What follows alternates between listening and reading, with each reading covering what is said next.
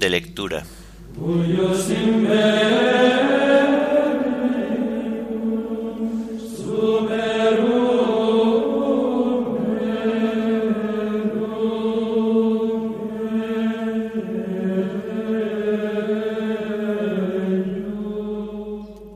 Lunes de la decimosegunda semana del tiempo ordinario. Himno de laudes. Crece la luz bajo tu hermosa mano. Antífonas y salmos del lunes de la cuarta semana del Salterio. Lecturas y oración final correspondientes al lunes de la decimosegunda semana del tiempo ordinario.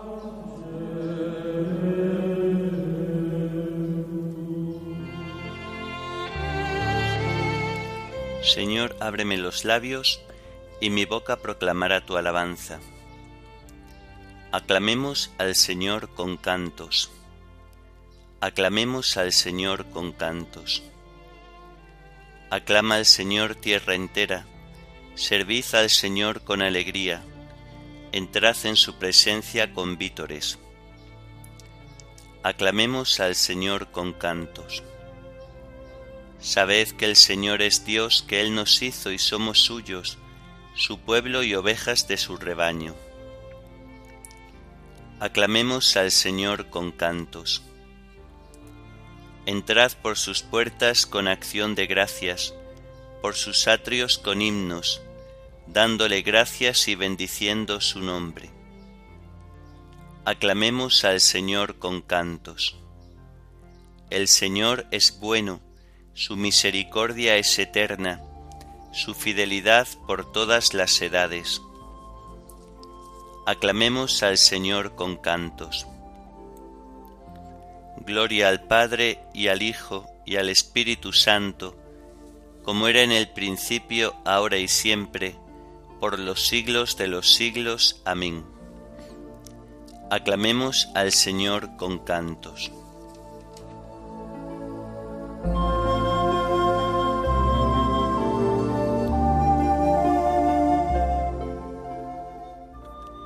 La luz bajo tu hermosa mano, Padre Celeste, y suben los hombres matutinos al encuentro de Cristo primogénito. Él hizo amanecer en tu presencia y enalteció la aurora cuando no estaba el hombre sobre el mundo para poder cantarla. Él es principio y fin del universo, y el tiempo en su caída se acoge al que es la fuerza de las cosas y en él rejuvenece. Él es la luz profunda, el soplo vivo que hace posible el mundo y anima en nuestros labios jubilosos el himno que cantamos. He aquí la nueva luz que asciende y busca su cuerpo misterioso. He aquí en el ancho sol de la mañana el signo de su gloria. Y tú que nos lo entregas cada día, revélanos al Hijo, potencia de tu diestra y primogénito de toda criatura. Amén.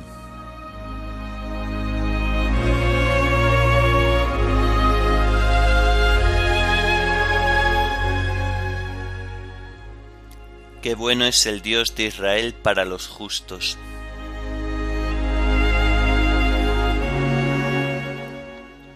Qué bueno es Dios para el justo, el Señor para los limpios de corazón.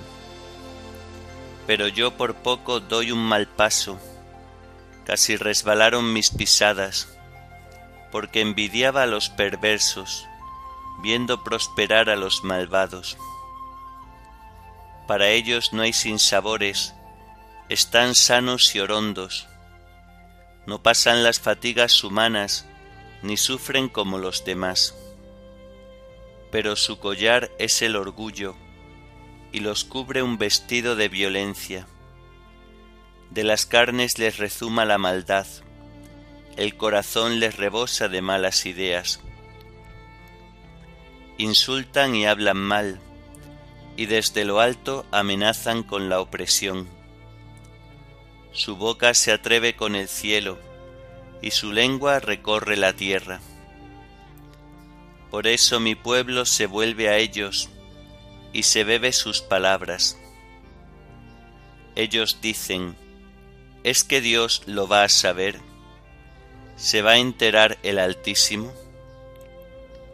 Así son los malvados, siempre seguros, acumulan riquezas. Gloria al Padre y al Hijo y al Espíritu Santo, como era en el principio, ahora y siempre, por los siglos de los siglos. Amén. Qué bueno es el Dios de Israel para los justos.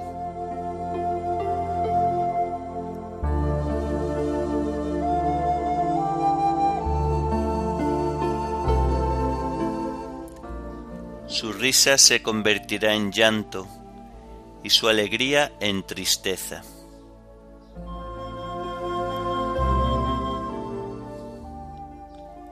Entonces, ¿para qué he limpiado yo mi corazón y he lavado en la inocencia mis manos? ¿Para qué aguanto yo todo el día y me corrijo cada mañana? Si yo dijera, voy a hablar como ellos, renegaría de la estirpe de tus hijos. Meditaba yo para entenderlo, pero me resultaba muy difícil, hasta que entré en el misterio de Dios y comprendí el destino de ellos. Es verdad, los pones en el resbaladero, los precipitas en la ruina. En un momento causan horror, y acaban consumidos de espanto. Como un sueño al despertar, Señor, al despertarte desprecias sus sombras. Gloria al Padre y al Hijo y al Espíritu Santo, como era en el principio, ahora y siempre, por los siglos de los siglos. Amén. Su risa se convertirá en llanto y su alegría en tristeza.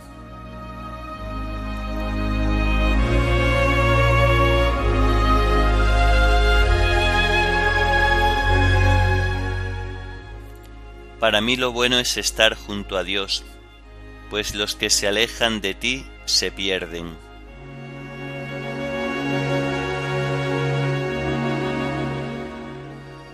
Cuando mi corazón se agriaba y me punzaba mi interior, yo era un necio y un ignorante, yo era un animal ante ti. Pero yo siempre estaré contigo. Tú agarras mi mano derecha, me guías según tus planes y me llevas a un destino glorioso. ¿No te tengo a ti en el cielo? Y contigo, ¿qué me importa la tierra? Se consumen mi corazón y mi carne, por Dios mi lote perpetuo. Si los que se alejan de ti se pierden, tú destruyes a los que te son infieles para mí lo bueno es estar junto a Dios, hacer del Señor mi refugio y contar todas tus acciones en las puertas de Sión. Gloria al Padre y al Hijo y al Espíritu Santo, como era en el principio, ahora y siempre, por los siglos de los siglos. Amén. Para mí lo bueno es estar junto a Dios, pues los que se alejan de ti se pierden.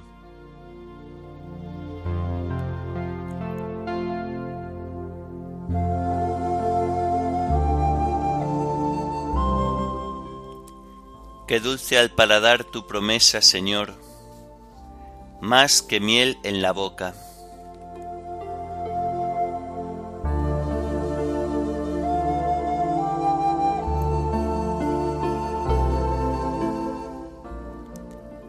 Del primer libro de Samuel.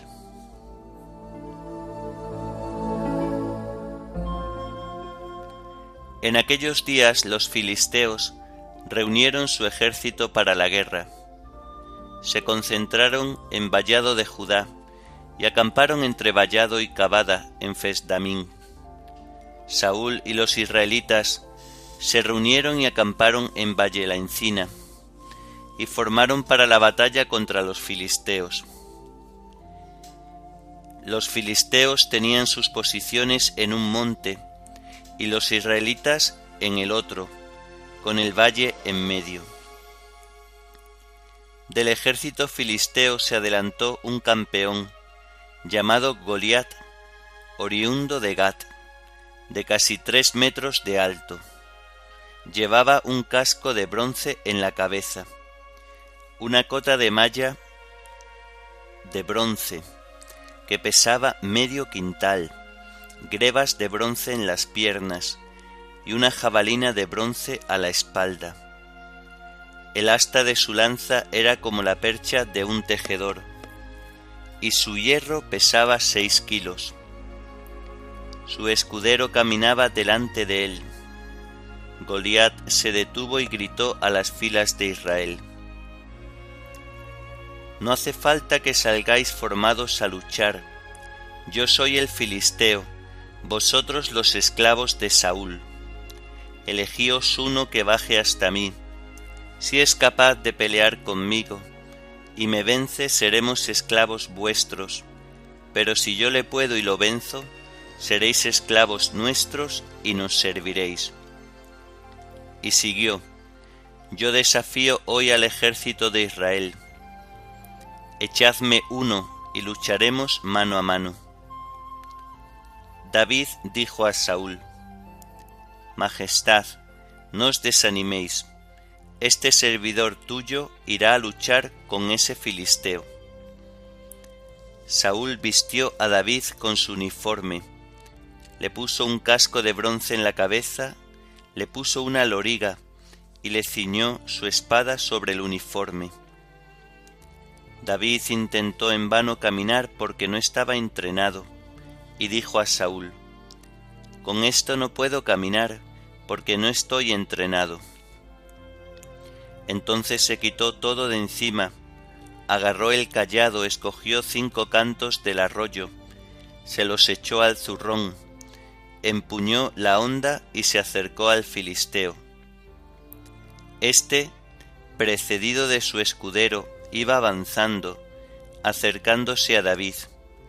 Lo miró de arriba abajo y lo despreció, porque era un muchacho de buen color y guapo, y le gritó, ¿Soy yo un perro para que vengas a mí con un palo?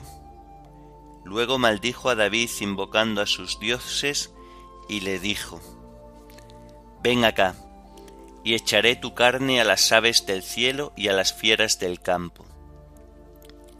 Pero David le contestó, Tú vienes hacia mí armado de espada, lanza y jabalina, yo voy hacia ti en nombre del Señor de los ejércitos, Dios de las huestes de Israel, a las que has desafiado. Hoy te entregará el Señor en mis manos, te venceré, te arrancaré la cabeza de los hombros, y echaré tu cadáver y los del campamento filisteo a las aves del cielo y a las fieras de la tierra. Y todo el mundo reconocerá que hay un Dios en Israel. Y todos los aquí reunidos reconocerán que el Señor da la victoria sin necesidad de espadas ni lanzas, porque esta es una guerra del Señor, y Él os entregará en nuestro poder. Cuando el filisteo se puso en marcha y se acercaba en dirección de David, éste salió de la formación y corrió velozmente en dirección del filisteo. Echó mano al zurrón, sacó una piedra, disparó la honda y le pegó al filisteo en la frente. La piedra se le clavó en la frente y cayó de bruces en tierra. Así venció David al filisteo, con la honda y una piedra lo mató de un golpe sin empuñar espada. David corrió y se paró junto al filisteo, le agarró la espada, la desenvainó y lo remató cortándole la cabeza.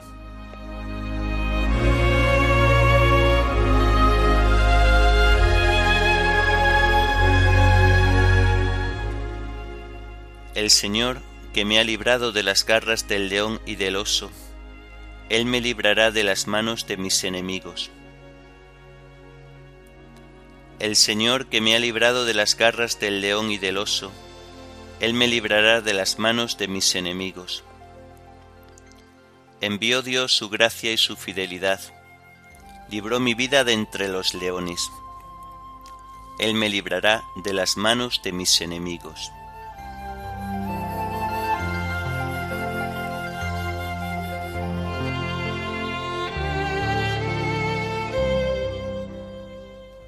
Del Tratado de San Gregorio de Nisa, obispo, sobre el perfecto modelo del cristiano.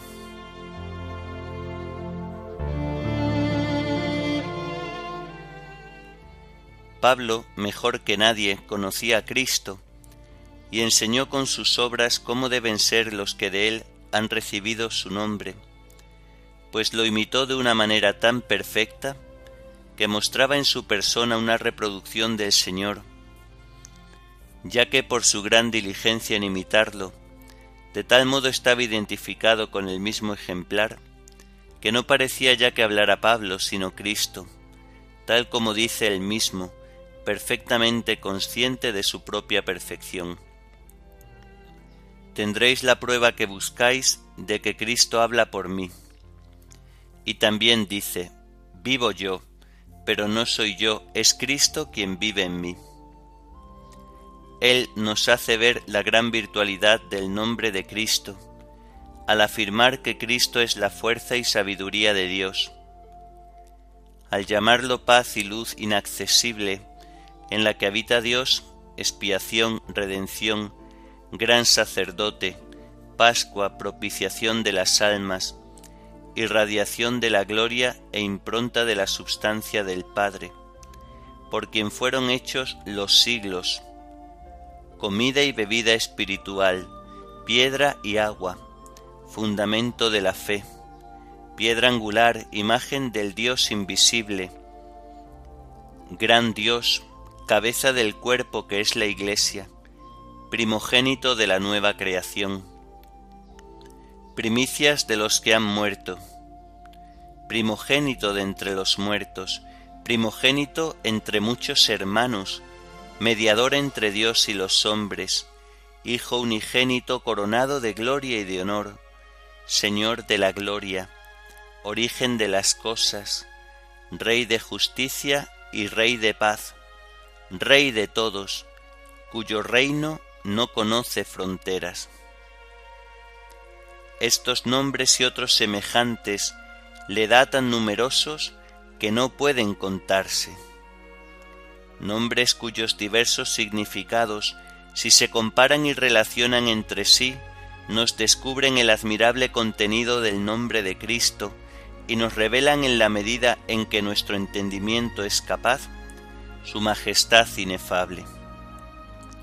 Por lo cual, puesto que la bondad de nuestro Señor nos ha concedido una participación en el más grande, el más divino y el primero de todos los nombres, al honrarnos con el nombre de cristianos, derivado del de Cristo, es necesario que todos aquellos nombres que expresan el significado de esta palabra se vean reflejados también en nosotros, para que el nombre de cristianos no aparezca como una falsedad, sino que demos testimonio del mismo con nuestra vida.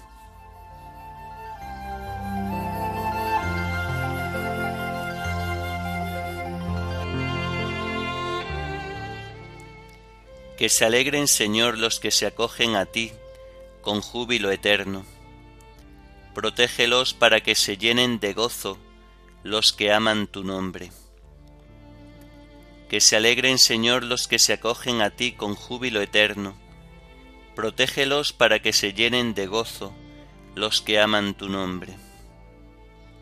Caminarán, oh Señor, a la luz de tu rostro. Tu nombre es su gozo cada día.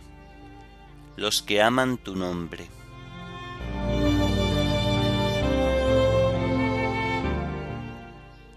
Oremos. Concédenos vivir siempre, Señor, en el amor y respeto a tu santo nombre, porque jamás dejas de dirigir a quienes estableces en el sólido fundamento de tu amor. Por nuestro Señor Jesucristo, tu Hijo, que vive y reina contigo en la unidad del Espíritu Santo, y es Dios por los siglos de los siglos. Amén. Bendigamos al Señor, demos gracias a Dios.